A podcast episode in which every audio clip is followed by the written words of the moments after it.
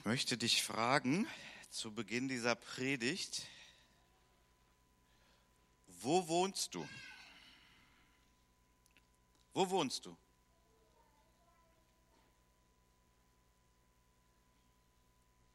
Was ist denn für eine blöde Frage? Kannst du doch in der Mitgliederliste gucken, da ist doch die Adresse. Ja, aber das hat natürlich jetzt mit der Predigt zu tun. Wo wohnst du? Und ich weiß nicht, ähm, ich mag das immer nicht, wenn man da als erwachsener Mensch so von vorne da zu irgendwie so Dingen äh, aufgefordert wird. Aber ich versuche es trotzdem mal und du musst das ja nicht machen. Kannst du vielleicht mal mit deiner Hand so machen?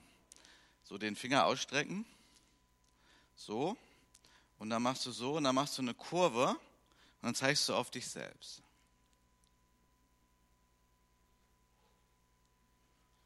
Dann hast du die Antwort, wo du wohnst. Wir wohnen alle in unserem Körper. Ist das so? Oder komisch, oder? Ist das so? Wir wohnen in unserem Körper. Also wohnen ist ja da, wo man ist, wo man wohnt, da, wo man zu Hause ist. Ich hoffe, du bist zu Hause in deinem Körper. Naja, sonst wärst du ja irgendwie aus dem Körper raus. Ne? Ja, du wohnst in deinem Körper. Ja, schon von Geburt an. Ne? Hat Gott so gemacht. Das ist, wo du wohnst. Wo du die ganze Zeit wohnst.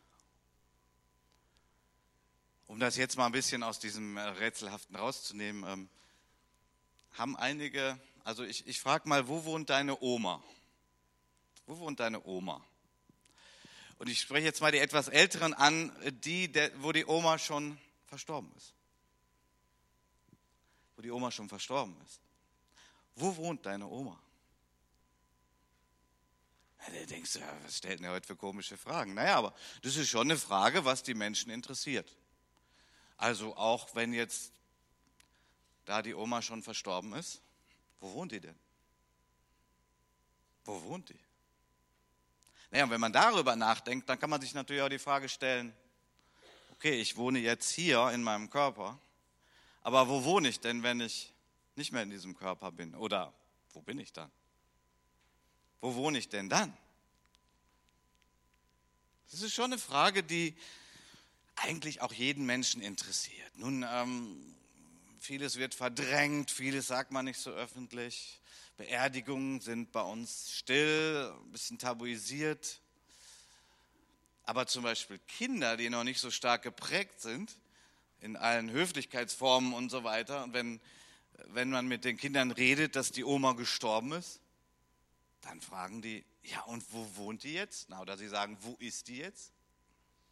Ist schon eine Frage, die interessant ist. Und ich meine, für alle, die älter werden, wir werden alle älter. Wir werden natürlich heute noch mehr älter als früher.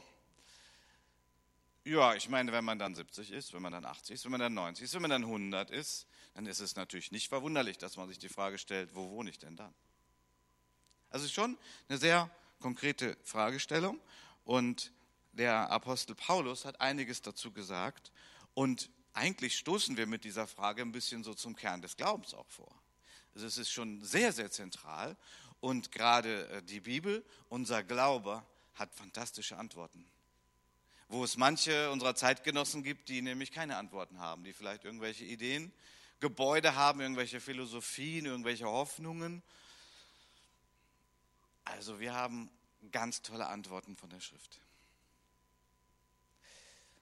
Ich habe den Herrn gesehen, das ist die dritte Predigt in dieser Reihe, aber wer die ersten beiden nicht gehört hat, ist gar kein Problem, das steht auch für sich.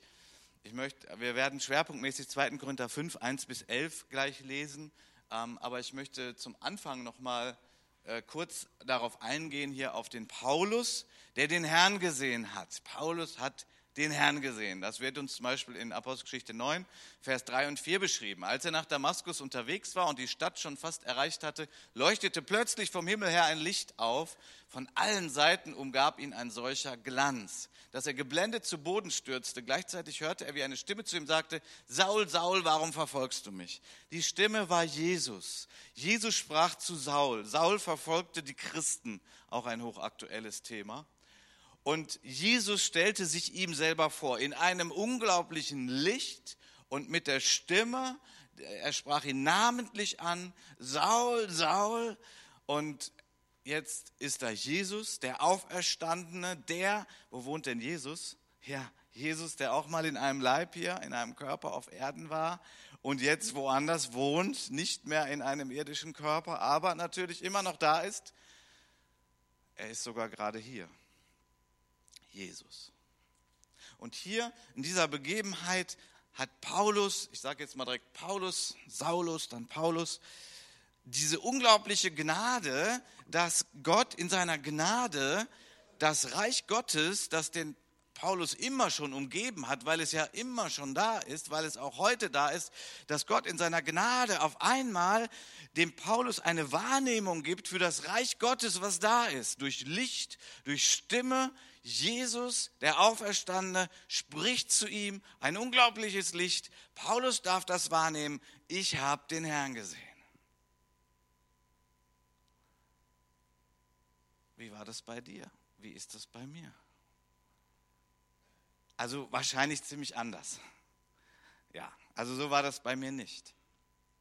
Aber doch ist das eigentlich der Kern, wo wir sagen, wir sind Gläubige, wir sind Christen, weil irgendwie Gott uns die Gnade geschenkt hat, dass das Reich Gottes, was da ist, auf einmal ein Stückchen sichtbar, hörbar, fühlbar, erlebbar für uns wurde. So sind wir Christen geworden.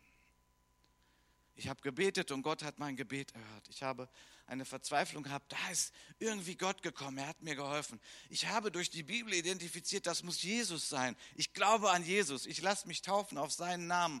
Das Reich Gottes, es ist da und in seiner Gnade schenkt Gott Momente, wo wir es wahrnehmen dürfen, wo wir verwandelt werden, verändert werden zu Menschen, die auf einmal sagen, naja, ich kann das nicht alles erklären, aber ich habe Jesus erlebt.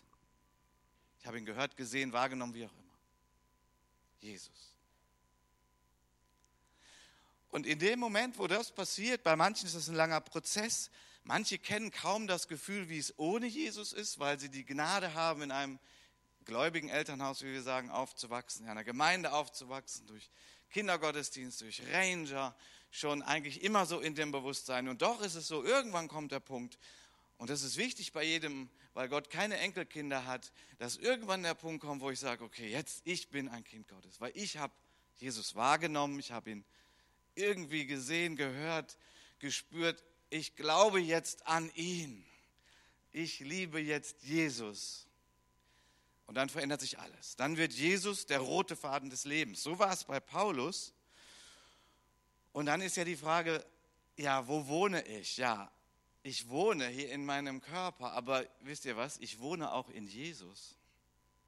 Boah, was sagt der Pastor da vorne? Der wohnt in Jesus. Ja, jetzt sehr spooky oder esoterisch oder was. Nee, nee, ich meine das jetzt mal so, wie die Bibel sagt. Die Bibel sagt, wer gläubig ist, der ist in Christus und Christus ist in mir.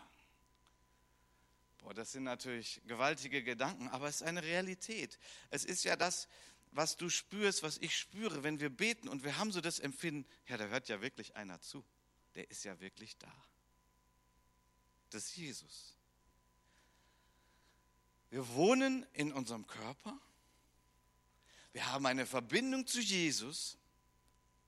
Und die Verbindung zu Jesus ist übrigens das, was noch gehaltvoller, gewichtiger, stärker, moderner, zukunftsträchtiger, sag ich mal, ist als unser Körper. Ist das so?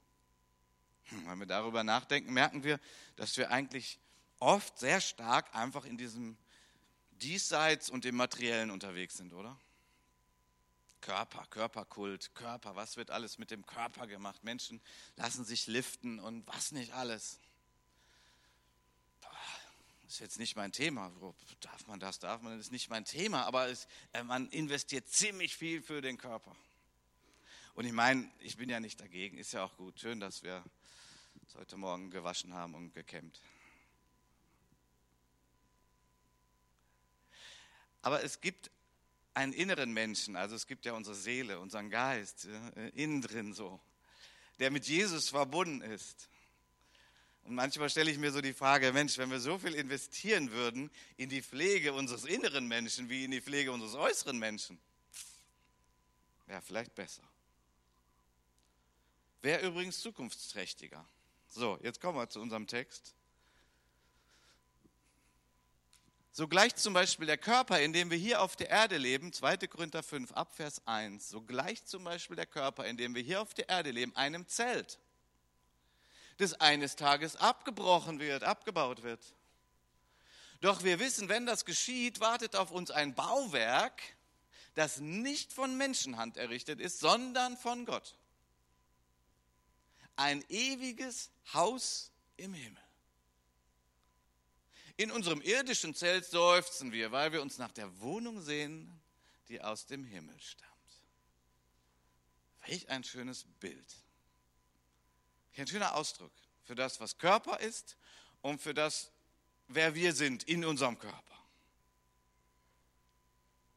Hat mal hier ein Bild von einem Zelt und so, von Campen und so. Wir haben ja viele Ranger hier, aber neben den Rangern haben wir sicherlich manche so Outdoor-Fans und ich meine, Zelten. Normalerweise haben wir gute Erinnerungen an Zelten, oder? Warum? Ja, weil es oft mit Urlaub verbunden ist. Ich weiß auch noch, wie wir als Familie, also als ich noch Kind war, wir sind öfters nach Holland gefahren, ans Meer zum Zelten. Damals konntest du noch dahin fahren, einfach zum Strand. Du bist da hingefahren, hast dieses Zelt aus dem Auto geholt und hast es auf dem Strand aufgebaut. Keine Gebühren.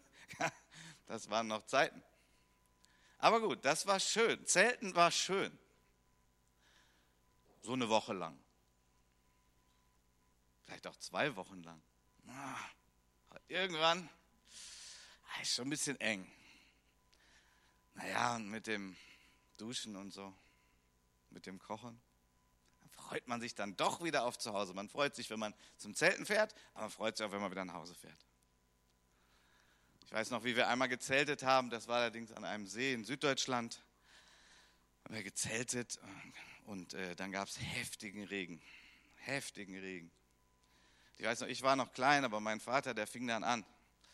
Mit unserem Onkel, der war ja, die waren auch mit ihrem Zelt da auf dem Zeltplatz und er fing an, erstmal einen Graben um unser Zelt zu schaufeln. Und das war jetzt nicht am Meer, so Sand, sondern das, der musste richtig schaufeln, damit das ganze Wasser, was da vom Zelt runterfloss, dann in dem Graben und dann abfloss. Richtig ein äh, Entwässerungssystem musste gebaut werden, weil sonst wäre uns das ganze Wasser ins Zelt gelaufen. Und das ist dann auch nicht schön. Was will Paulus uns sagen mit dem irdischen Zelt? Ein schönes Bild. Wir sind in einem Körper, es wird verglichen mit einem Zelt. Ein Zelt ist etwas Provisorisches. Ja, ein Zelt ist für eine gewisse Zeit. Es hält nicht ewig. Und wenn wir den Vergleichspunkt nehmen, dass wir sagen, wow, Zelt dann kommt ja was Besseres, oder? Ich meine, das sagt die Schrift ja mal ganz deutlich. Was genau, weiß ich auch nicht. Aber so ein, das, was von Gott kommt, ist ein, ein Bau, also ein, eine Bleibe, eine Wohnstätte für uns, die wir mit Jesus verbunden sind, wo wir dann wohnen werden und das wird alles in den Schatten stellen. Also das ist besser als jedes Zelt das ist besser als jedes Haus, das ist besser als das Haus, wo du jetzt wohnst, das ist besser als jeder Königspalast, äh, weil es einfach göttlich ist. Weil es einfach der liebende Gott ist, der hier etwas für uns bereitet. Deswegen vielleicht, vielleicht die, der kindliche Gedanke, wo wohnt Oma? Naja, in Verbindung mit Jesus kannst du sagen, der Oma, der geht es richtig gut. Da, wo die jetzt wohnt, geht es ihr richtig gut. Sie hat ja einen neuen Körper und einen herrlichen und also richtig gut.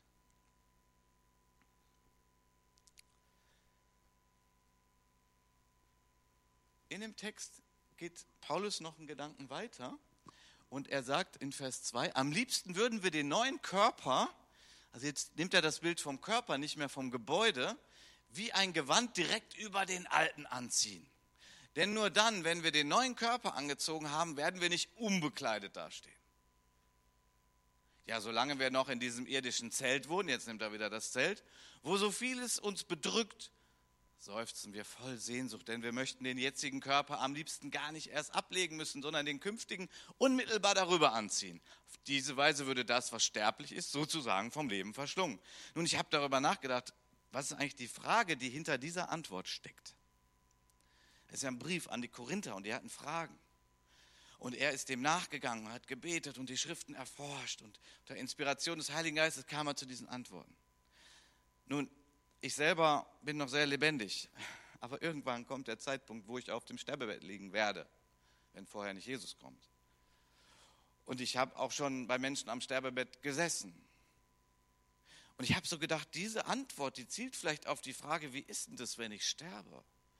Also wir reden ja jetzt mal von gläubigen Menschen, aber trotzdem, ich meine, Sterben ist ja dann wirklich vielleicht das größte Loslassen, was es gibt in unserem Leben. Ja, doch, definitiv. Ne? Also unser Leben besteht ja aus Loslassen. Wir müssen andauernd loslassen. Ja, wir müssen loslassen, wir müssen irgendwann die Kinder loslassen. Ja, wir müssen immer wieder was loslassen. Wir müssen die Jugend loslassen, also auch unsere eigene Jugend. Wir müssen Dinge loslassen, weil wir das nicht mehr können. Vieles loslassen. Und am Ende unseres Lebens auf dem Sterbebett, da müssen wir total loslassen. Also da geht ja auch nicht mehr anders. Dann, wir sagen ja, wir lassen uns fallen in die Hand Gottes. Im Glauben, im Vertrauen. Und es gibt tolle Berichte von gläubigen Menschen, die das scheinbar sehr leicht machen. Es gibt aber auch manche, die dann echt nochmal Fragen haben und Gedanken und oh, wie ist denn das? Also es ist schon ein echtes Loslassen. Und dann ist vielleicht die Frage dahinter, ja, wie ist denn das dann? Also gut, ich, ich, also ich, ich bin ja nicht nur mein Körper, ne? Du ja auch nicht. Du bist ja du innen drin. Du bist ja deine Persönlichkeit verbunden mit Jesus. Saul, Saul. Carsten, Carsten, hat Jesus zu mir gesagt. Und deswegen, ich bin ja ich mit Jesus unterwegs. Und genauso du. Und was ist denn dann, wenn es dann hier rausgeht aus diesem Körper? Dass der dann da nur noch liegt. Dann bin ich, lebe ich ja weiter. Ich bin ja mit Jesus verbunden, mit dem Lebendigen, mit dem Auferstandenen. Ich werde ja dann nicht tot sein. Ganz im Gegenteil. Ich werde noch lebendiger sein, weil ich mit Jesus, dem Lebendigen, dem Auferstandenen verbunden bin. Und dann war vielleicht der Gedanke bei den Korinthern, oh, was ist denn dann? Wenn man jetzt so aus diesem Körper raus, so ist man denn dann irgendwie so ganz nackt oder was? Also ich meine, vielleicht noch nackter als nackt. Was ist denn denn? Und der Paulus sagt, nee, also mal keine Sorge. Ihr werdet so direkt überkleidet mit diesem neuen Körper. Keine Sorge, weil, also ich meine, Nacktheit hat ja auch damit zu tun, dass man sich schämt. Hoffentlich schämt sich jemand, wenn er an der falschen Stelle nackt ist und in einem falschen Zusammenhang. Ja? Meine, es gibt eigentlich einen Ort, wo wir wirklich uns nicht schämen, obwohl wir nackt sind. Also so sollte es sein. Das ist der Plan von Gott und das ist in der Ehe. Wenn da wirklich Liebe und Vertrautheit ist und da darf ich ganz nackt sein, weil da ist ein Mensch, der liebt mich und so bin ich komplett angenommen mit all meinen Fehlern und Macken und meinem Körper. Ja, aber ansonsten ist gut, angezogen zu sein. Gut, seid ihr auch alle, sind wir alles richtig so. Gut, aber wenn wir jetzt sterben, was ist denn denn? Bin ich dann unbekleidet? Boah. Also Paulus kennt ja Jesus. Und wir kennen auch alle Jesus. Und wir wissen, dass Jesus unser liebevoller Bräutigam ist, oder? So ist es doch irgendwie klar, dass dieser Moment, wenn wir sterben, wenn wir aus diesem Körper raus, aber weiterleben in unserer Persönlichkeit mit Jesus, dass das ein schöner Moment sein wird. Wird das so sein? Ja, natürlich, weil Jesus uns doch liebt. Also von daher keine Sorge, ich sage das mal so. Die meisten von euch äh, sind ja nicht gerade kurz vorm Tod, aber vielleicht gehen ja die Worte mal nach. Dieser Moment wird schön sein, Jesus wird dich nicht bloßstellen, du wirst nicht auf einmal da irgendwie. Uh, nein, nein, nein. Irgendwie direkt was drüber gezogen. Ja, hier haben wir mal so einen alten Römer oder was. Also nicht, nicht beschämt, sagen wir es so. Du wirst nicht beschämt sein, wenn du stirbst und mit Jesus verbunden bist.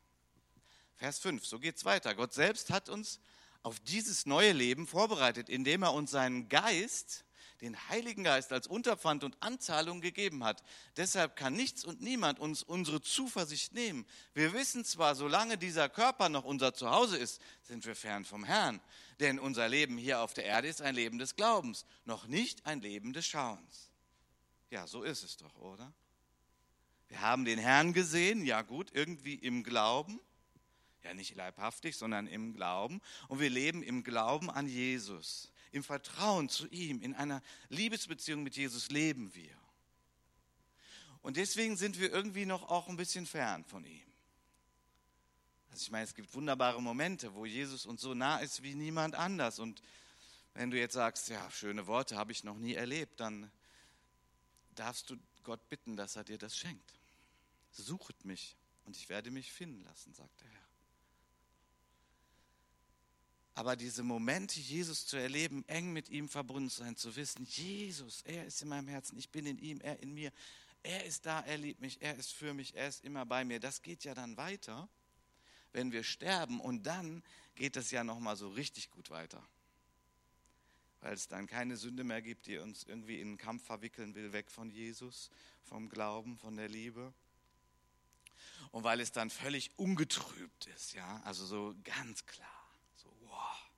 Jesus. Von daher sind wir noch fern vom Herrn. Das hat mit unserem Körper zu tun. Solange wir hier in diesem Zelt sind, hier auf der Erde leben wir im Glauben. Ich liebe diese Bibelstelle, wo es heißt, ihr habt ihn geliebt, obwohl ihr ihn nicht gesehen habt. So ist es doch, oder? Wir lieben ihn, obwohl wir ihn nicht sehen. So ist es. Der Thomas, der den unbedingt sehen wollte, den Jesus, und unbedingt den Beweis haben wollte, den Körper und die Wunde, und hat Jesus sich ja darauf eingelassen in seiner großen Liebe. Aber dann hat er gesagt, aber glückselig sind, die mich nicht sehen, aber doch glauben, vertrauen. Und es ist der gute Heilige Geist in uns, wenn sich jemand fragt, ja, gibt es da irgendwie einen Beweis? Also hier sind wir so ein bisschen in dem Thema, woher kann man das eigentlich wissen? Ich meine, das, was ich hier gerade alles sage, da kann es natürlich Menschen heute geben, ich weiß nicht, ob hier im Gottesdienst oder ich grüße mal die, die sich das später im Internet anhören auch, die sagen, äh, der ist ja gar nicht mehr von dieser Welt, hier der Pastor Buck da vorne, was erzählt der denn alles für Sachen? Ja, also ich weiß in bestimmten Zusammenhängen, wenn ich da das sagen würde, würde ich sagen, hm, woher, woher nehme ich diesen Mut, diesen Glauben, das zu sagen? Jetzt nicht, weil ich Pastor in einer Gemeinde bin und sich das da gehört. Ich meine das auch. Aber das ist, weil ich Jesus erlebt habe und weil ich ihn kenne und weil er bei mir ist und weil er wirklich da ist. Wie, wie, wie geht denn das? Ja, durch den Heiligen Geist. Anders geht das ja gar nicht. Der Heilige Geist, der spricht in mir. Jetzt nicht andauernd und so. Also keine Sorge, ihr müsst mich nicht einweisen, aber ihr versteht das. Ich sehe viele, die nicken. Der Heilige Geist gibt mir ein inneres Zeugnis, eine Bestätigung. Jesus ist da. Das macht der Heilige Geist. Das nennen wir übrigens Heilsgewissheit. Wir sind uns des Heils gewiss. Wir, wir wissen, wer unser Heiland ist, Jesus. Weil wir den erfahren und erlebt haben und weil wir mit dem verbunden sind. Das macht der Heilige Geist. Der ist wie eine Anzahlung. Ich finde das Bild so großartig. Eine Anzahlung. Wir müssen uns das mal so vorstellen. Wir waren ja alle, also alle Menschen waren ja, ich sag mal, verraten und verkauft. Verraten und verkauft. Das ist die Geschichte mit der Schlange, wie auch immer, mit dem Bösen, der uns verführt hat, der uns verraten hat, der uns reingelegt hat, der uns gesagt hat, du brauchst Gott nicht und du musst selber dein Leben meistern und du musst nicht Gott vertrauen und es kommt nur auf dich an und du musst nicht Gott glauben und, und dann haben wir nicht Gott geglaubt und wir haben ihm nicht vertraut wurden wir verraten, wurden wir verführt und verkauft. Verkauft an die Sünde. Verkauft an das Reich des Todes, das Reich des Finst der Finsternis. So, ich meine, da sind wir übrigens alle mehr oder weniger drin gewesen auch. Haben wir mehr oder weniger stark gespürt. Und dann hat Jesus uns gekauft. Also wir haben uns kaufen lassen, das ist ja das Schöne. Wir haben uns kaufen lassen. Haben uns kaufen lassen von Jesus. Jesus, der gesagt hat, ich bezahle für dich, denn du hast unglaublich viele Schulden. Du bist ein äh, Sklave, ein Knecht. Du kommst auch allein, kannst du gar nicht abbezahlen. Ich kaufe dich. Das ist, was er am Kreuz gerufen hat. Es ist vollbracht. Da hat er gesagt, ich habe alles bezahlt. Und seitdem gehören wir zu Jesus und nicht mehr zum Reich der Finsternis. Wir sind gekauft worden von Jesus. Und jetzt die Anzahlung. Das ist so ein wunderbares Bild. Ich weiß nicht, ob du schon mal, ich weiß nicht, macht man das heute noch? Ich habe das, denke ich, schon mal gemacht. Ich habe nicht die genaue Erinnerung jetzt. Aber sagen wir mal, du kaufst ein gebrauchtes Auto. Du gehst zu dem Autohändler und du sagst, das Auto möchte ich. Und dann sagt er, ja, okay, aber das steht hier und da kommen auch vielleicht andere vorbei, die sich dafür interessieren. Du sagst, ja, ich möchte das, ich habe jetzt aber noch nicht das ganze Geld dabei. Und ich kann jetzt nicht hier gleich mit dem Auto wegfahren und so. Ja, okay, verstehe ich. Machen Sie eine Anzahlung wie viel haben Sie denn dabei? Ja, ich habe 1000 Euro dabei. Okay, 1000 Euro, die lassen Sie hier, das ist die Anzahlung. Und ich sage Ihnen, das Auto gehört Ihnen. Das ist Ihr Auto. Da, egal welche Kunden jetzt noch kommen, ich bin ehrlicher Verkäufer, das kriegt kein anderer mehr, Sie haben es angezahlt. Okay, danke, super. Und dann kommt man irgendwann nach ein paar Tagen oder wie auch immer, gibt den ganzen Kaufpreis und fährt mit dem Auto vom Grundstück. Jesus hat uns den Heiligen Geist gegeben. Das ist die Anzahlung. Der Heilige Geist in uns ist die Anzahlung. Wir gehören schon Gott, wir gehören schon Jesus. Er hat alles für uns bezahlt und jetzt ist die Anzahlung in uns. Und jetzt kommt es nur darauf an, dass wir weiter unterwegs sind mit ihm, mit dem Heiligen Geist, mit Jesus und wir gehören schon ihm. Und wenn der Teufel kommt und er will dir irgendwas erzählen, dass du nicht geliebt bist, dass Gott sich nicht für dich interessiert und was es alles für Lügen gibt, die er auspackt, womit er uns das Leben schwer machen will, dann sagst du, mm -mm, Jesus hat mich schon gekauft. Wie, woher weißt du das? Ja, die Anzahlung habe ich schon in mir. Wie die Anzahlung hast du schon in mir? Ja, ich habe so eine innere Gewissheit. Ich weiß, dass das stimmt. Ja, wie du weißt, dass das stimmt. Ja, ich weiß, da kann man zweifeln, da kann man auch tausendmal diskutieren. Aber ich weiß das einfach in meinem Herzen.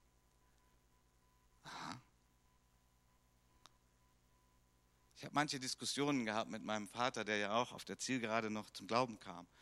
Aber die längste Zeit seines Lebens war er Atheist. Und ich habe mit ihm diskutiert über Jesus und die Bibel rauf und runter. Und manchmal, weil ich ja früher auch eher atheistisch unterwegs war, da habe ich dann auch nochmal Zweifel gekriegt. Und wisst ihr was dann? Dann war da diese Gewissheit in meinem Herzen, wo ich einfach wusste, dass es einfach stimmt, dass ich einfach Jesus kenne, dass der einfach da ist, auch wenn ich nicht alles erklären kann. Das ist die, der Unterpfand, die Anzahlung des Heiligen Geistes in uns. Du gehörst zu Jesus. Das macht der Heilige Geist. Der macht auch noch viele andere Sachen, aber das ist so toll, dass er das in uns macht, dass wir im Glauben leben können, im Vertrauen zu Jesus, weil wir wissen, ja, er ist da. Er liebt uns. Er ist mit mir, wohin ich auch gehe, ob nach Malawi oder wohin auch an die Enden der Erde. Wo wohnst du? Wo wohne ich? Ja, hier wohne ich im Moment noch in diesem Zelt. Aber das Entscheidendste ist ja, ist Jesus. Und mit Jesus bin ich immer, bin ich immer zu Hause. Egal wo ich bin, bin ich in dem Sinne zu Hause, weil, ich, weil Jesus ist mein Zuhause. Hört sich vielleicht krass jetzt an, oder? Aber überleg mal, irgendwann sterben wir alle. Wo ist denn dann dein Zuhause? Nun, dein Zuhause ist und bleibt Jesus. Wenn du stirbst, ist Jesus immer noch dein Zuhause. Ist das nicht wunderbar? Ja, das ist so. Unser Zuhause ist Jesus. Wir wohnen in Jesus gut, ein bisschen getrübt noch. Wir können ihn noch nicht sehen. Wir können ihn noch nicht in den Arm nehmen. Ich freue mich schon drauf im Himmel. Aber immerhin, im Glauben, im Vertrauen. Ja, so ist es mit Jesus. Er hat uns eine Anzahlung gegeben, den Heiligen Geist. Hier sehen wir jetzt mal, weil es heißt ja, dass wir ein Tempel des Heiligen Geistes sind. Interessant. Unser Körper, also alles, was ich heute sage, ist nicht körperfeindlich gemeint. Ja? Unser Körper ist ein Tempel des Heiligen Geistes. Boah. Also irgendwie ist der Körper noch ein Zelt, was abgebaut wird irgendwann. Aber gleichzeitig wird uns gesagt, ist ein Tempel des Heiligen Geistes. Ein Tempel, hier ist der von Herodes dem Großen. Der, der schuld war an dem Kindermord damals. Naja, ein großer Tempel in Jerusalem. Und ich meine, ich weiß nicht, was du jetzt denkst, wenn du das so siehst, aber nehmen wir mal den Tempel. Ein Tempel steht eigentlich dafür da, da wo Gott wohnt. Da wo die Herrlichkeit Gottes ist. Da wo Gott wohnt. Und ein Tempel, wissen wir, das ist auch schon ein bisschen stabiler als ein Zelt, was vielleicht von irgendeinem Wind weggerissen wird. Unser Körper ist ein Tempel des Heiligen Geistes. Das sagt das sagt eben genau das, der Heilige Geist. Wo wohnt der Heilige Geist? Der Heilige Geist wohnt in mir. Der wohnt in dir, sofern du Christ und gläubig bist. Da wohnt der Heilige Geist. Und durch den Heiligen Geist wohnt da eben Jesus. Wow. Der Tempel. Und woher wissen wir das wiederum? Ja, weil wir das empfinden, weil wir das spüren, weil wir eine Gewissheit haben dass Gott bei uns ist, in uns ist, zu uns spricht.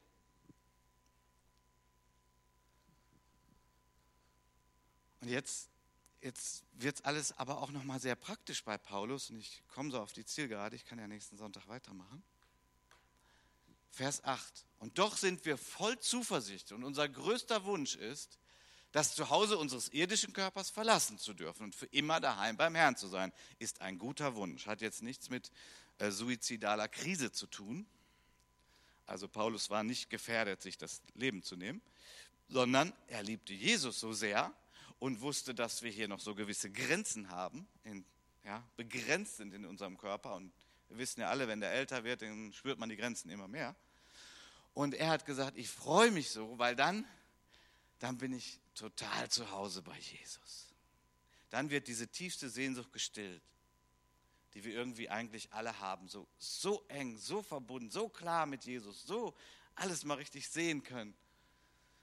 Und jetzt Vers 9, das Ganze, was ich gesagt habe, vielleicht hast du bis jetzt gerade gedacht, naja, nette Predigt, aber das, der spricht ja nur irgendwie vom Sterben und vom Tod. Hm, nein, nein, nein. Hier ist die Anbindung, hier ist die Wirkung dessen. Wenn das, was ich bisher gepredigt habe, wenn das dich beeinflusst, wenn du denkst, wenn, wenn das dein, dich durchzieht, wenn du sagst, ja stimmt, so ist das doch. Ich gehe doch auf das Ziel zu. Ich weiß auch noch nicht, wie viele Jahre der Herr mir noch gibt hier. Aber das ist doch, wo ich hingehe. Dann verschieben sich Prioritäten in unserem Leben. Auch hier, jetzt schon dann, dann wird das Wichtigste gestärkt, unsere Beziehung zu Jesus. Und dann werden andere Dinge in den Schatten gestellt, wo du denkst, das muss ich unbedingt noch erleben und das muss ich noch erreichen und das muss ich noch tun und da muss ich es mir noch gut gehen lassen und da muss ich noch irgendwie mein, mein viertes Haus bauen. Ich übertreibe jetzt mal und versteht ihr? Das Ganze, womit wir bombardiert werden, was wir alles noch glauben oder was uns Glauben gemacht wird, was wir auf Erden alles noch erreichen müssen, das kriegt alles mal so seine Position, so maximal Platz zwei. Platz 1 ist Jesus und meine Beziehung zu Jesus. Das ist die Wirkung all dieser Gedanken. Auch wenn du heute sagst, ich bin jung und gesund und ich habe spüre kaum Grenzen mit meinem Körper und ach, wann ich mal sterbe, weiß ich nicht. Ist auch ganz okay, ihr jungen Leute. Ihr sollt euch da auch noch nicht so viele Gedanken machen. Aber wo ihr euch Gedanken machen sollt, und zwar wir alle ist, wie ist es denn mit der Beziehung zu Jesus? Was ist denn die größte Leidenschaft unseres Lebens? Wofür leben wir denn? Und ich kann nur sagen, lebe für Jesus, lebe mit Jesus, besser gibt's nicht. Besser gibt's nicht. Daher, Vers 9, haben wir auch nur ein Ziel, so zu leben, dass er Freude an uns hat. Ganz gleich, ob wir schon bei ihm zu Hause oder noch hier in der Fremde sind. Ganz gleich, ob wir noch in unserem Zelt jetzt gerade sind oder ob wir daran denken, naja, und dann bin ich ja bald auch da bei ihm. Es gibt eine Sache, wenn wir diesen liebevollen Jesus erlebt haben, der uns gerettet hat, der unsere Gebete erhört hat, der uns so viel geschenkt hat, diesen wunderbaren Jesus, dann sagen wir, ich möchte so leben, dass er Freude daran hat. Ist das gut? Ich möchte so leben, dass er Freude an mir hat. Ich möchte so leben, dass er Freude an mir hat. Mir gefällt das so gut. Das hat nämlich alles gar nichts mit Gesetzlichkeit zu tun. Das hat gar nichts zu tun mit, ich muss mich noch mehr anstrengen. Das hat gar nichts mit, damit zu tun, ich muss irgendwie durchkommen. Das hat mit einer liebevollen Beziehung zu Jesus zu tun, dem ich Freude machen kann. Was ist denn das für ein Gedanke? Ich meine, Paulus sagt das, ne?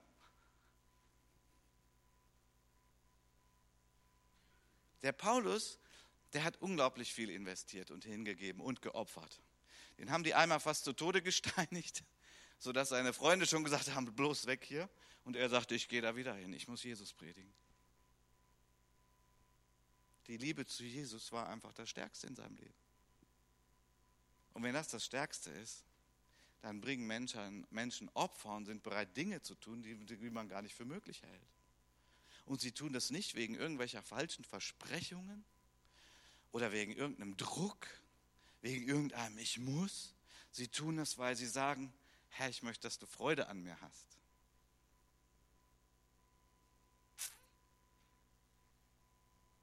Das ist Leben mit Jesus. Freude. Was, wie geht es dir gerade bei diesem Gedanken? Glaubst du, dass Jesus sich an dir freut? Also musst du jetzt ja nicht laut sagen hier. Ich weiß, es ist manchmal umkämpft. Ich, ist bei mir auch nicht immer so, sag ich mal. Ne? Vielleicht denkt der Carsten, was ist mit dem passiert oder so. Nein, ich habe auch meine Kämpfe, meine Herausforderungen, meine Zweifel, meine Gedanken.